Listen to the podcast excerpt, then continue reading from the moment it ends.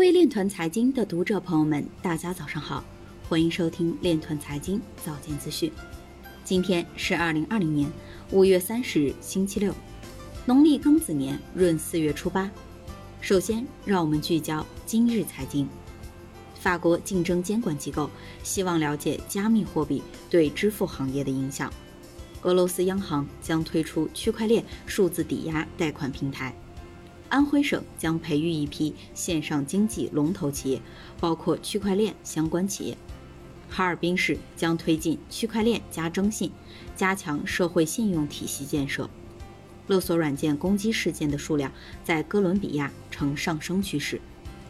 比特币的长期基本面比以往任何时候都要强劲。Telegram 首席执行官向俄罗斯慈善项目十比特币。Telegram 首席执行官向俄罗斯慈善项目捐赠十比特币。供需关系的转变对挖矿收益将产生重大影响。威神表示。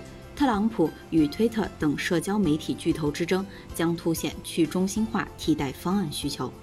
井贤栋表示，区块链将是重塑国际贸易和物流的关键基础设施。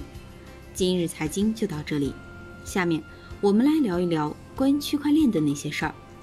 据四川观察消息，五月二十九日。四川国资系统区块链创新研究联合实验室正式揭牌。该实验室由省国资委牵头搭建省内区块链生态圈，中国移动四川公司提供区块链服务网络基础设施和 5G、物联网、云计算、大数据、人工智能、边缘计算等技术支持。结合电子科技大学在区块链研究和核心技术领域中全国领先的地位，三方联合组成。以上就是今天链团财经早间资讯的全部内容，感谢您的关注与支持，祝您生活愉快，我们明天再见。